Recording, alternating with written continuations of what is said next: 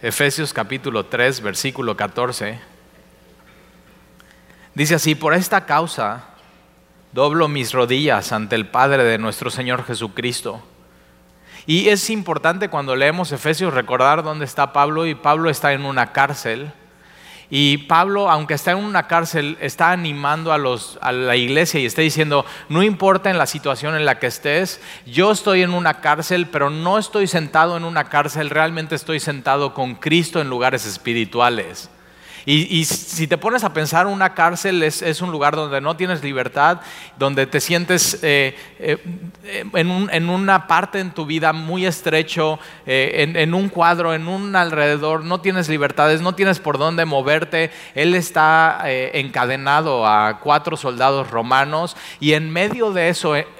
Pablo lo que hace es de su circunstancia, de una cárcel, la vuelve un lugar de adoración. Y eso tú puedes hacer en tu vida. No importa en dónde estés sentado, en qué situación estés y en qué circunstancia, tú de ese espacio y de ese lugar, por más apretado que esté y por más estrecho que esté, tú puedes hacer ese lugar un lugar de adoración y de oración a Dios. ¿Te imaginas a Pablo encadenado con cuatro soldados, no pudiendo ir a ningún lado? Pero Pablo pensando, o sea, esta es una gran oportunidad para compartirles el Evangelio y no se pueden ir a ningún lado. ¿Nunca te ha pasado que te invitan a algún lugar y empiezas a compartir el Evangelio y la gente se empieza a parar y se empieza a ir? Y dicen así como, ah, ahí va otra vez, voy por una coca, o sea, comper. Y, y, estos soldados no pueden hacer eso. O sea, Pablo tiene la perfecta oportunidad. Y Dios ha puesto a tu alrededor gente que tiene que estar a tu lado y no se puede ir a ningún, ningún lugar. Y tú y yo tenemos que estar orando por ellos. Pero en medio de esto, Pablo lo que hace es decirles, estando en la cárcel, oigan, ¿me permiten un segundo? O sea, pueden darme un poquito de cadena, porque en este lugar estrecho y apretado necesito orar a Dios. Y versículo 14 dice, por esta causa doblo mis rodillas. Aquí doblar mis rodillas es orar, es, es una posición para orar. Ahora la Biblia no enseña que es la única posición para orar. Tú puedes, la Biblia enseña que y los judíos oraban de pie, parados y con sus manos arriba. Esta es una buena posición para orar, no solamente para orar, sino para que hagas brazo. Y ahí te quedes ahí cinco minutos orando. Pero parte de lo que hacemos eso es, es, Pablo dice, eh, que los hombres oren en todo lugar, levantando manos santas, sin ira ni contienda sin ir a Dios, sin contienda a Dios, sin, sin, estar con enemistades, sin estar con tus argumentos. Simplemente cuando, cuando oramos y adoramos a Dios de esta manera, estamos así, Señor, me rindo ante ti, te necesito, soy tuyo. Y si te das cuenta, Dios le pide eso a los hombres porque nos cuesta trabajo hacer eso rendirnos ante Dios, estar sin ira, sin contienda y decir, Señor, realmente te necesito. Y esta es una buena manera para orar de pie con las manos arriba, pero también vemos a David que cuando ora se postra. La palabra postrar es como cuando nunca has visto que eh, un amo llega con su perro y el perro se postra y le lame los pies y se estira. O sea, es esta palabra postrar en adoración ante tu amo sabiendo que Él es tu rey, y, David se postra con su, boca en la tierra, Jesús en Getsemaní, toma la misma posición completamente postrado. Entonces la Biblia nos enseña que hay diferentes maneras de orar, también puedes orar sentado. Una de las maneras que no te recomiendo orar es acostado boca arriba a punto de dormirte porque te vas a dormir. Si no, inténtalo.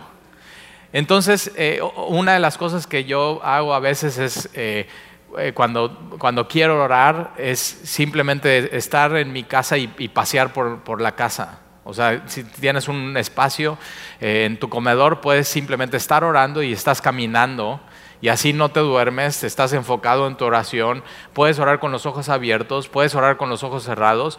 Entonces, mira, no importa la posición, no importa tu posición, no, no importa ojos abiertos, ojos cerrados, lo importante es que estés orando en la vida cristiana la oración es, muy importante y, aquí Dios nos, nos, ayuda a ver cómo orar y por qué debemos orar. Y Pablo dice, por esta causa doblo mis rodillas ante el Padre de nuestro Señor Jesucristo. Una cosa que tienes que saber es que el único digno que dobles tus rodillas es Dios, el Padre de nuestro Señor Jesucristo. Cualquier otra cosa que dobles tus rodillas y que te sometas a eso, o a esa persona, a esa relación, a esa sustancia, eso no es digno de, tu sometimiento. El único que es digno que tú dobles tus rodillas es, ante Dios y, y, nuestro Señor Jesucristo. Aquí Pablo nos está enseñando cómo orar. Tenemos que orar a Dios. A Él oramos y oramos en el nombre de Jesús. Entonces esto es, muy importante. Por esta causa yo doblo mis rodillas ante el, ante el Padre de nuestro Señor Jesucristo. Está hablando a la iglesia. Es, es, nuestro Señor Jesucristo. Por eso somos parte de la iglesia. No es por obras, sino es por fe, por creer en Él, por medio de la fe. Es por gracia del Padre de nuestro Señor Jesucristo. Y nota esto. Eh, en, en todas las cartas de Pablo nunca separa a Dios de Jesucristo. Si tú quieres separar a Dios de Jesucristo y decir, no, no, no, es que yo no necesito a Jesucristo, mi relación es, es Dios y yo, no necesito intermediarios. Tienes que saber que la Biblia no enseña eso. El único mediador y el único intermediario y la única manera que tú puedas llegar a Dios y orar a Dios y que Él te escuche y que Él te responda es por medio de Jesucristo. Por lo que Él hizo, por su obra en, la cruz, por haber derramado su sangre en, en el Calvario y Pablo lo sabe muy bien y dice, por esta causa doblo mis rodillas ante el Padre de nuestro Señor Jesucristo, de quien toma nombre toda familia en los cielos y en la tierra. Tienes que saber que tu familia, el autor de tu familia es Dios. Y Él como padre y tú como su hijo y nosotros como familia, Él está diciendo, toda, toda, toda familia toma su nombre de mí. Y, y si te das cuenta, tú no escogiste en qué familia estar. O sea, simplemente naciste en esa familia, te tocaron un papá, una mamá, te tocaron unos hermanos, te tocaron unos primos, te tocaron unos tíos y tú no escogiste esa familia, Dios escogió esa familia para ti, Él es el autor de esta familia y de pronto, aunque no te sientas como que cómodo con esa familia, eres de esa familia. Y lo mismo pasa con la iglesia. Dios te puso en, su iglesia, que es el cuerpo de Cristo, y no solamente en la iglesia global, de todo el mundo, toda lengua, toda nación, toda, toda raza, toda, todo contexto, no solamente de, de, una iglesia global, sino de una iglesia local. Y tienes que saber que así como tú no escoges a tu familia de sangre, tú no escoges a tu familia espiritual. Y, dices, es que, eh, tal y es que a veces como que no me siento parte. O sea, como que, como, que me siento incómodo, como que... Y, no te pasa eso con tu familia cuando de pronto es Navidad. Tú no escoges a tu familia de sangre, pero tampoco escoges a tu familia espiritual. Dios te coloca, y es lo que hemos estado viendo en Efesios. Y simplemente eres parte y aceptas eso. Y parte de ser de tu familia es aceptar a las personas, amar a las personas, convivir con las personas. Y una de las cosas que siempre digo en Semilla es que si quieres ser parte de Semilla, lo único que tienes que hacer es, es asomarte para salir en la foto. O sea, es lo único que tienes que hacer, simplemente ser parte, convivir, eh, eh, participar en lo que es el cuerpo de Cristo, que es dar y recibir. La iglesia no es un lugar para simplemente venir a recibir. La iglesia es un lugar para todos siendo un cuerpo, dando y recibiendo. Y eh, siempre hay personas así en las iglesias. Bueno, aquí no pasa, en Cuernavaca sí. Que demandan mucho de las personas. O sea, si me enfermo tienes que venir a, verme y tienes que venir a orar por mí. Si tengo necesidad me tienes que ayudar. O sea, hay una, hay una idea de que la iglesia está para o las personas de la iglesia, del liderazgo, están para servir a la otra persona. Y, tienes que saber que, no es así, es, ser parte del cuerpo, es todos estamos sirviéndonos unos a otros, todos estamos sometiéndonos unos a otros. Y hay gente que de pronto eh, eh, se enferma, se, ausenta de la iglesia un tiempo y regresa y, dice, es que en el tiempo que estuve enfermo nadie me fue a visitar, nadie me, nadie me llamó, nadie fue a orar por, por mí. Y, tienes que saber que normalmente eso pasa cuando la persona está desconectada de la iglesia. O sea, si tú estás conectada en la iglesia y eres parte del cuerpo de Cristo, y estás sirviendo en algún ministerio, estás en un chat con diferentes personas, de pronto cuando faltas, gente se va a dar cuenta. Cuando faltas y gente no se da cuenta, no es culpa de la iglesia, es culpa tuya que no has sido parte, que no te has involucrado. Y aquí esta parte de que toma todo eh, de quien toma nombre toda familia en los cielos y en la tierra, no está hablando de familias individual, porque si no diría de quien toma nombre todas las familias. Y está hablando de toda familia, toda una familia, está hablando de la iglesia. Jesús es el autor de la iglesia y nosotros tenemos una familia, te guste o no tu familia, eres parte de la familia. No solamente tienes una familia espiritual en la tierra, sino tienes una familia espiritual en el cielo. Una de las cosas que nos hemos dado cuenta nosotros desde que llegamos aquí a Veracruz, mi esposa y yo, es que hemos hecho más funerales que bodas.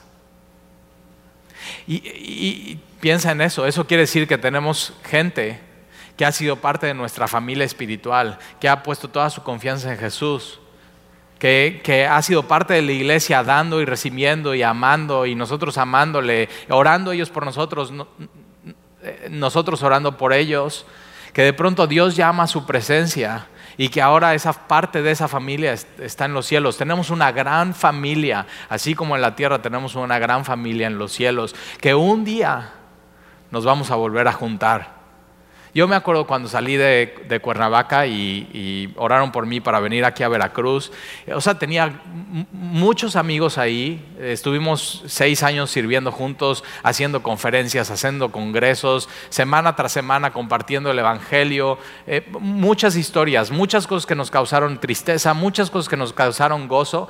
Y, pero cuando me fui, eh, eh, estas personas, o sea, hubo gente que lloró porque nos íbamos no por alegría. Pero una de las cosas que nos daba mucha paz a mi esposa y a mí es decir, ok, si ya no nos vemos en este tiempo, vamos a estar una eternidad juntos. Y eso es la familia de Dios. Gente ha partido y ha partido con el Señor y sabemos que son familia y que un día les volveremos a ver. La, muerte es el último enemigo, pero ese último enemigo ya fue derratado en la cruz del Calvario. Hay gente que se nos adelanta. Y tenemos que saber, todos en la iglesia, en esta familia, un día vamos a morir. Pero sabes que cuando morimos en Cristo, no pueden decir que morimos, sino que estamos más vivos que nunca. Y, aquí Pablo está diciendo que, que en Dios toma nombre toda familia en los cielos y, en la tierra. Toda familia está conformada por Dios. Y Jesús, ¿te acuerdas? Jesús es la cabeza de esta familia que es la iglesia. Versículo 16. Para que os dé conforme a las riquezas de su gloria.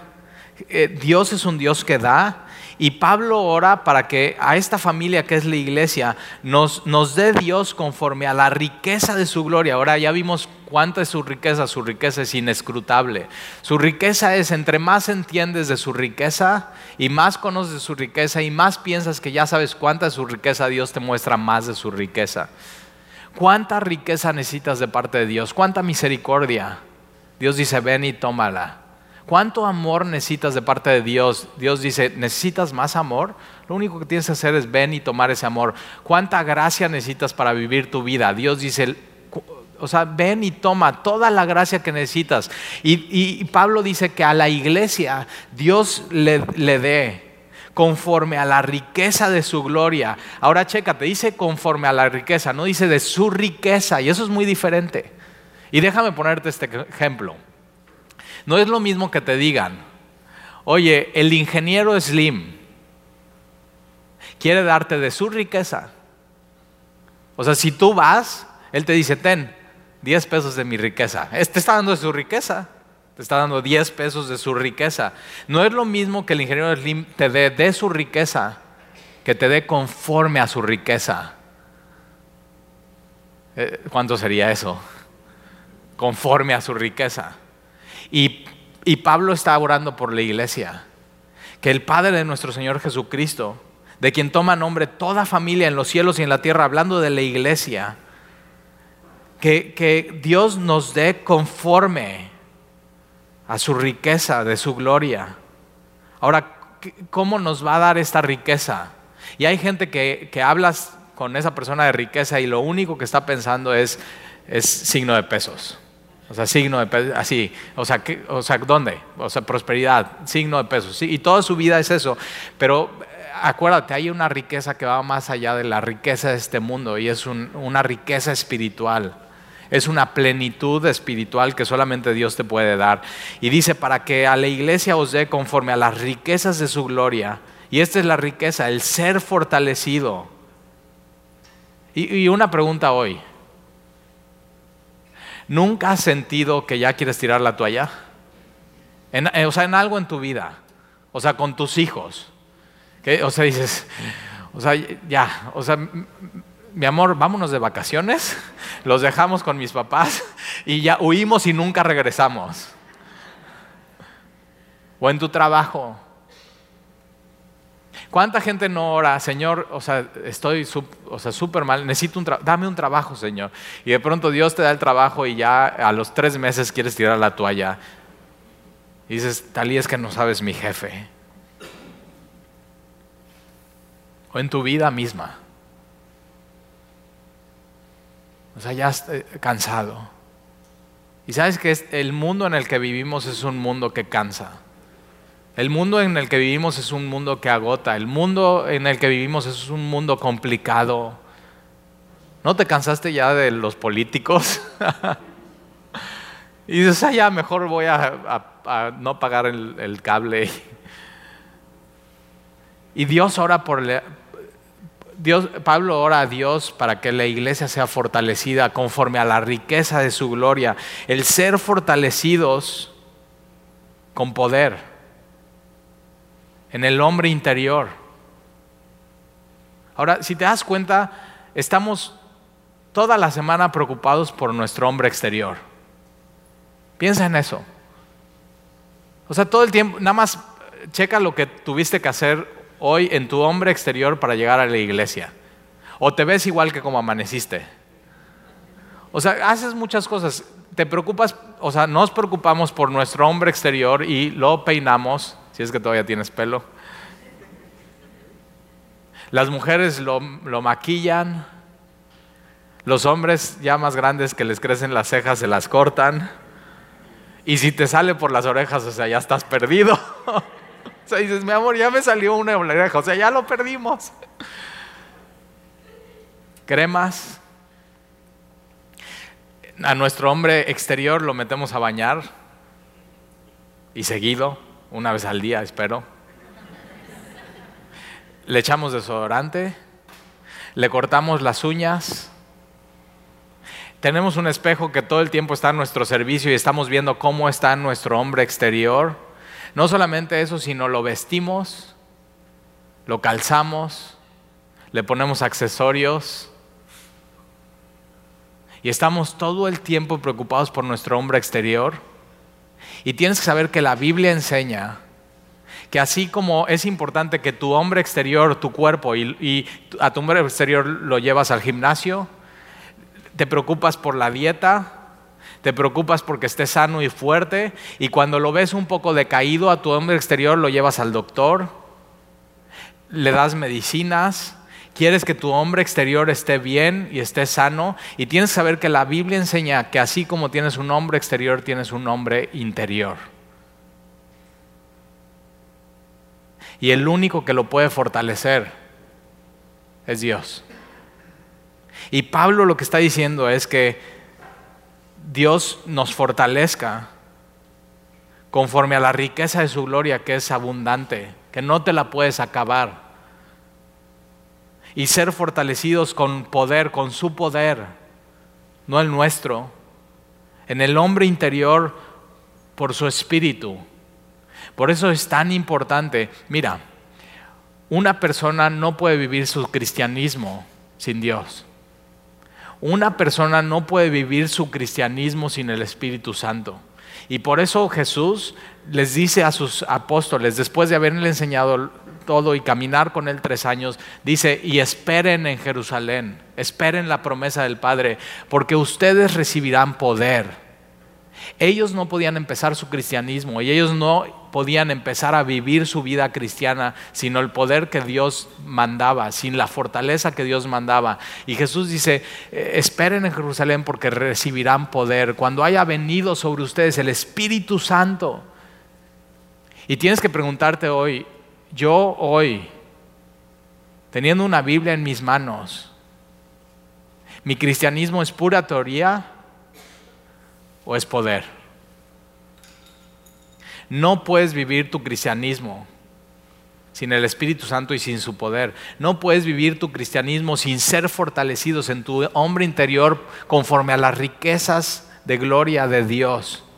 Necesitas recibir poder. Ahora te voy a decir por qué ora esto Pablo por la iglesia. Porque los primeros tres capítulos están hablando de lo que Dios hizo por nosotros, pero los últimos tres capítulos están hablando de lo que tú y yo necesitamos hacer al haber conocido lo que Dios hizo por nosotros. Y no podemos hacer esto sin, el poder de Dios. Maridos, amen a sus esposas como Cristo amó la iglesia. Te lo dejo de tarea sin Dios. No vas a poder. Esposas, respeten a sus esposos. No puede sin Dios. Hijos, obedezcan a sus papás. No puede sin Dios. Siervos, trabajen bien para sus, para sus jefes, para que sean de buen testimonio, que sean diferentes en el trabajo, que brillen para el Señor. Tienes que saber que, que como empleado no puedes hacer eso sin el Señor, sin ser fortalecido por, su poder, por medio del Espíritu Santo, conforme a su riqueza. Necesitamos el Espíritu Santo para poder vivir nuestra vida y que no sea una teoría, sino que sea completamente práctico nuestro cristianismo. Versículo 17, mira lo que dice, para que habite Cristo. Dios nos fortalece por medio de su Espíritu, nuestro hombre interior, para que habite Cristo por la fe en nuestros corazones. Ahora, por, supuesto, y dice Stalí, bueno, ¿qué no Cristo viene a, habitar en nosotros cuando creemos? Sí, pero aquí la palabra habitar es morar y sentirse cómodo. Morar y sentirse cómodo. Ahora, la única manera que Jesús se siente cómodo en tu vida es que Él tenga el trono y Él sea el rey. Déjame lo repito. La única manera que Jesús se siente cómodo en tu vida es que Él sea el rey y Él tenga el trono de, su, de tu corazón. Que Él mande en tu corazón. Que tú le des todos los aspectos de tu vida. Tu matrimonio, tu soltería, tu relación con tus papás, tu relación en el trabajo, tú como jefe. Que Él tenga el número uno, la preeminencia en tu vida esa es la única manera que Jesús se siente cómodo. Y entonces dice, para que habite, para que Cristo se sienta cómodo. ¿Nunca has ido a casa de alguien y te sientes tremendamente incómodo? O sea, que casi, casi dices, no, pues, o sea, está muy nice esa alfombra, mejor ni la piso. O sea, simplemente, te, o sea, no, hay lugares donde no te sientes cómodo de, de, entrar o de sentarte, o que te ofrecen un vaso de agua y dices, no, no, no, prefiero no, o sea, como que ya me quiero ir de aquí. Y es esta misma palabra para que Cristo se sienta cómodo en ti.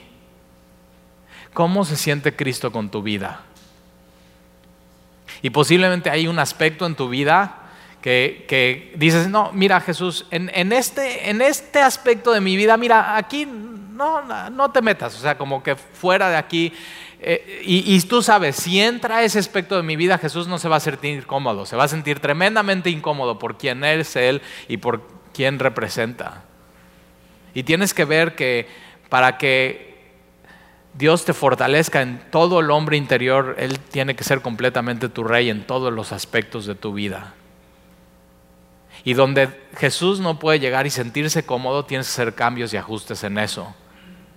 Porque aquí dice, para que habite Cristo por la fe en vuestros corazones, que Él tome el trono, que Él se sienta cómodo y donde no tienes que cambiar estos aspectos de tu vida, Tienes que mover las cosas que no están haciendo sentir cómodo a tu Señor. Y tú sabes qué son esas cositas.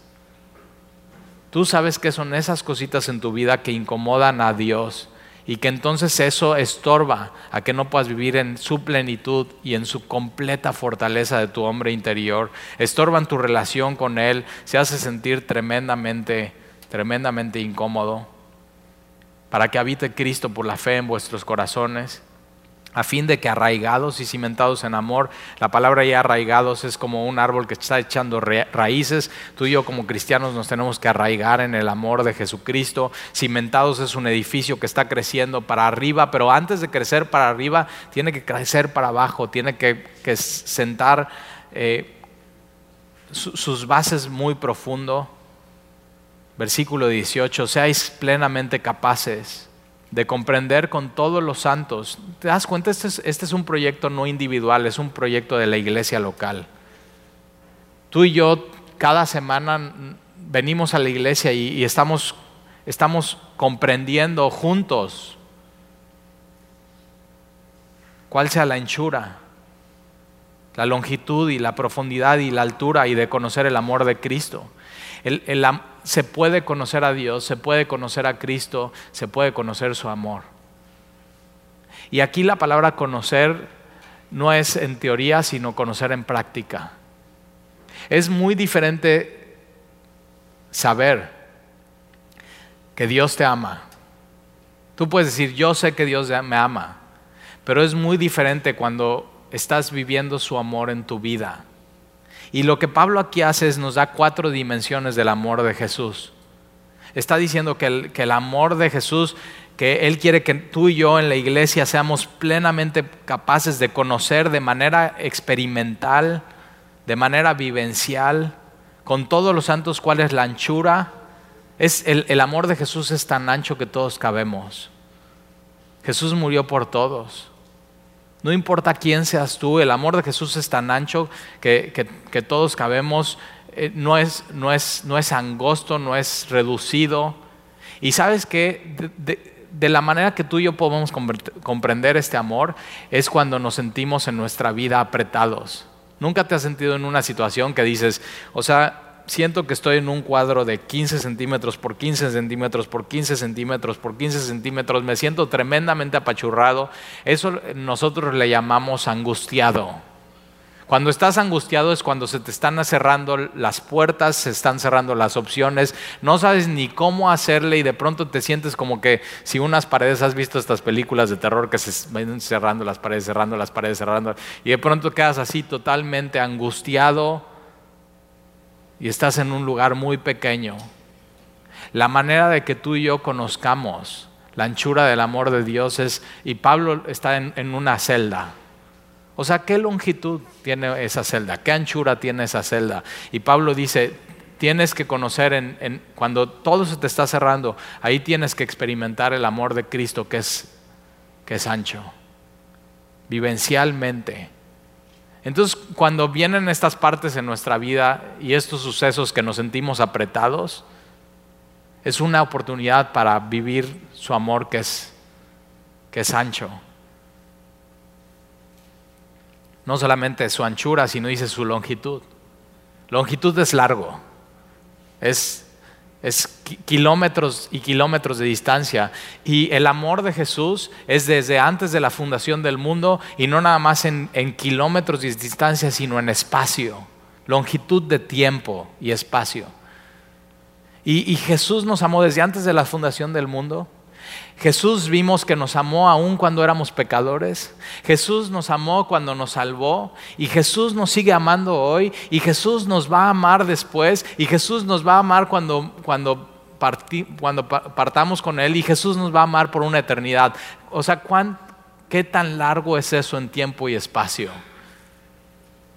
Y sabes que Jesús no importa en lo que estés caminando, Jesús va contigo todos esos kilómetros en tu vida.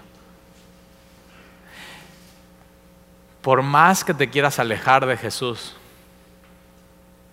te puedes alejar kilómetros y kilómetros y kilómetros y kilómetros. Nunca has usado un GPS y que dices, o sea, quiero ir a este punto y, el GPS te está guiando y de pronto te metes en una calle mal y, vuelves loco al GPS y estás recalculando, recalculando, o sea, vas mal, vas mal y, y, te das cuenta, te estás alejando más y te estás alejando más y te estás alejando más. Ok, por más lejos que te alejes de Jesús, lo único que tienes que hacer para recibir su amor es dar la vuelta y Él va a estar ahí.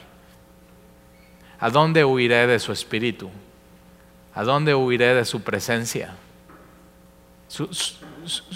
la longitud de su amor es tan grande que no importa qué tan lejos estés hoy de Él, lo único que necesitas es dar la vuelta. Entonces ya vimos su, anchura, su longitud, cuánto Él te ama, la profundidad. No importa qué tan profundo estés en tu vida, o sea, en un hoyo profundo. Y puede ser que hoy te sientas así y que digas, estoy en una etapa de mi vida que, que, mi vida se siente, se siente oscura, se siente húmeda, o sea, ya hasta me dio alergia estar aquí. Y sabes, en ese punto no te sientes cómodo. En ese punto de tu vida no te sientes cómodo. Pero tienes que saber que el amor de Jesús es tan profundo que Él siendo Dios y estando en la, en la altura y en la santidad, Él siendo el santo de Israel, él, no solamente mora con la santidad y en la altura, sino mora con el quebrantado y humilde de espíritu en lo más bajo. Y, su amor fue tan grande por ti y por mí que Él, siendo en forma de Dios, no estimó el ser igual a Dios como cosa que aferrarse, sino que se despojó de sí mismo y, y se hizo hombre y siendo en condición de hombre se hizo obediente, obediente hasta la muerte de cruz. Entonces, estando en lo más alto, Él se despojó y vino hasta el punto más bajo, el punto de mayor humillación y mayor quebranto. Y sabes que Él se siente cómodo ahí contigo. El problema es que tú y yo en ese punto de humillación y quebranto, Él, él nos invita y dice, mira, siéntate. Y nos invita a, a habitar con Él. Él se siente cómodo ahí. Él sabe que ahí en lo profundo Él puede hacer una obra profunda en tu vida el problema es que tú y yo estamos, Señor, o sea, ya cuando me sacas de aquí. O sea, ya no me siento, tú y yo no nos sentimos cómodos ahí, pero, pero sabes que a veces Él nos lleva a ese punto porque en las alturas y en la santidad ni siquiera podemos respirar ahí, ese aire de pureza. No huyas de ese punto de profundidad en tu vida. Él, él se siente cómodo ahí contigo. Él quiere enseñarte ahí cosas que no te enseñaría en tu longitud normal en tu vida. Él mora con el quebrantado y humilde de espíritu. Cuando estés quebrantado y Dios te tenga en un punto de humillación, no te avergüences. Dios está haciendo su obra ahí. La mayor obra que hizo Dios, la más gloriosa y la más hermosa, fue en el punto más bajo de la vida Jesús estando en una cruz, diciendo, Padre, ¿por qué me has abandonado? Y fue la obra más hermosa y más gloriosa de redención que nadie pudo haber hecho, en medio del dolor, en medio de la humillación. Entonces no te avergüences cuando Él te invite a ese punto en tu vida de quebranto. Dios, Dios quiere hacer de ti ahí una joya. No, no huyas. Dices, Talí, no huyo, pero ya me quiero ir. Él le gusta estar en ese código postal contigo.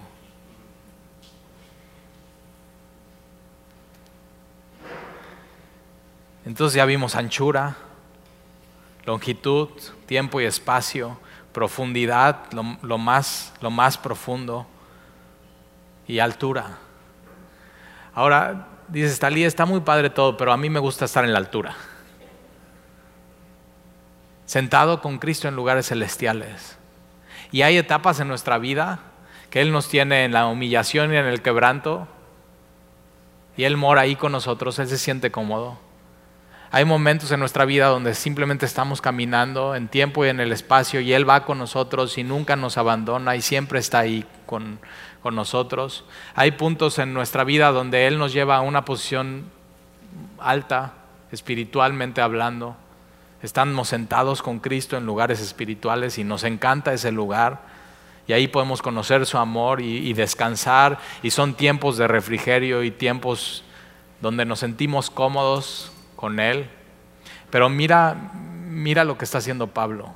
Pablo estando en una cárcel está diciendo, yo no solamente teóricamente, sino prácticamente estando en esta cárcel le estoy conociendo del amor de Jesús.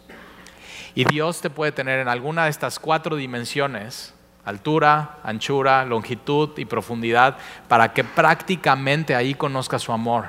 No es lo mismo leer tu Biblia y decir, ay mira, Juan 3:16 dice que Dios me ama, que cuando estás pasando por una situación y te das cuenta, Dios me ama, Dios te marca. Y tienes que saber eso, Dios te ama. Si no has empezado a tener una relación con Dios donde Él te está diciendo, camina por aquí, Hoy la cita es en la humillación y lo profundo. Hoy la cita es en lugares celestiales. Empieza a caminar.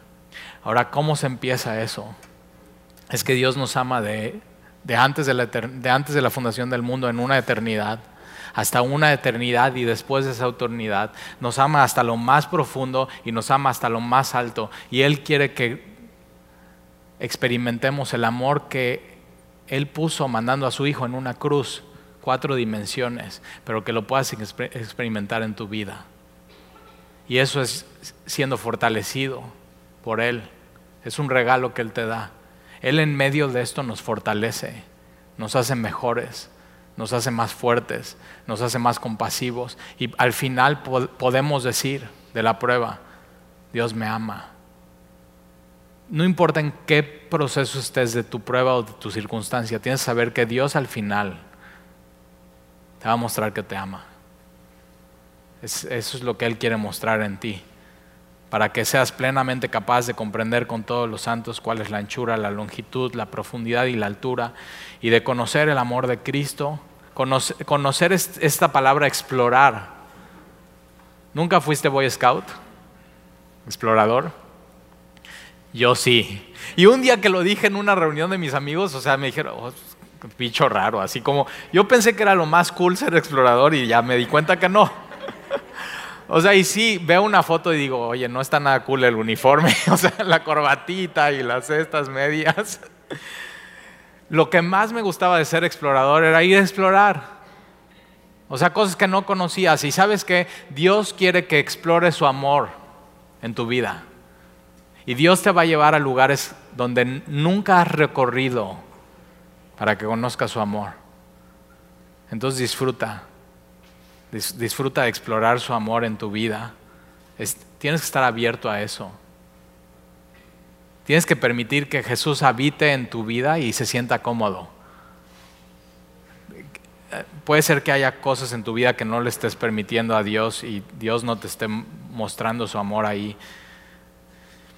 y de conocer el amor de Cristo, versículo 19, que excede a todo conocimiento, excede a todo conocimiento, pero sí lo puedes experimentar y sí lo puedes conocer. Para que seáis llenos de toda la plenitud de Dios. Dios quiere que seas lleno de toda la plenitud de Dios.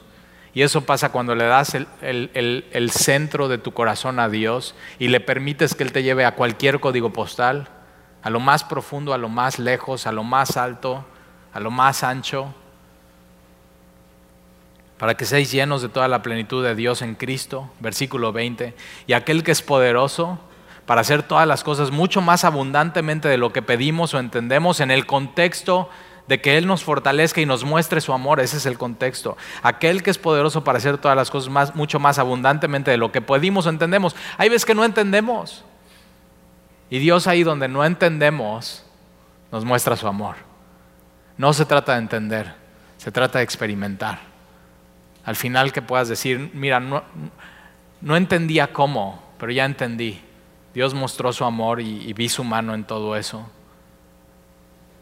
Más abundantemente de lo que pedimos o entendemos, según el poder que actúa en nosotros, a Él sea la gloria en la iglesia, en Cristo Jesús. La iglesia es, esto es muy importante, la iglesia es la plataforma para la gloria de Dios.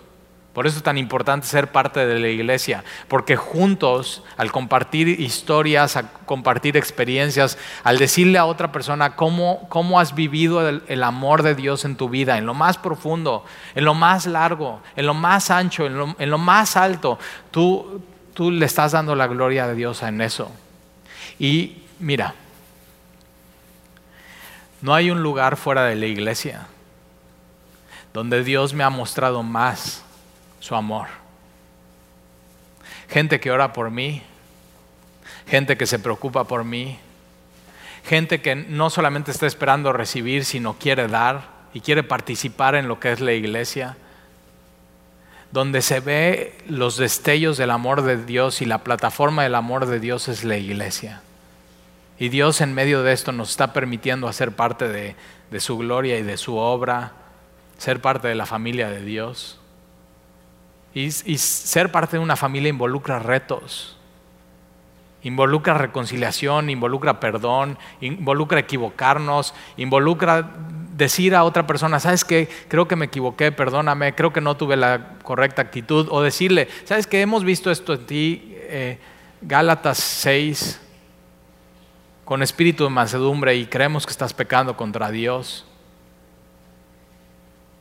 Poner tu vida a la luz, rendir cuentas a otras personas, ahí se ve el amor de Dios en la iglesia. Entonces, ¿por qué no eres parte de la iglesia? Simplemente involúcrate, sé parte. Dices, Talí, es que, es que no quiero salir raspado. ¿Sabes que Jesús salió raspado? O sea, tremendamente raspado, tremendamente golpeado, y fue la, la obra más gloriosa y más hermosa de Dios. La cruz del Calvario. Eso es amor. Amor es salir raspado. Amor es salir dolido. Amor es ponerte tan vulnerable que fácilmente te puedan traicionar. Eso lo hizo Jesús con Judas y le lavó los pies a Judas. Se puso tan vulnerable. Entonces no tengas miedo de ser parte de la iglesia, porque en la iglesia Él sea la gloria, en la iglesia en Cristo Jesús por todas las edades, por los siglos de los siglos. Amén.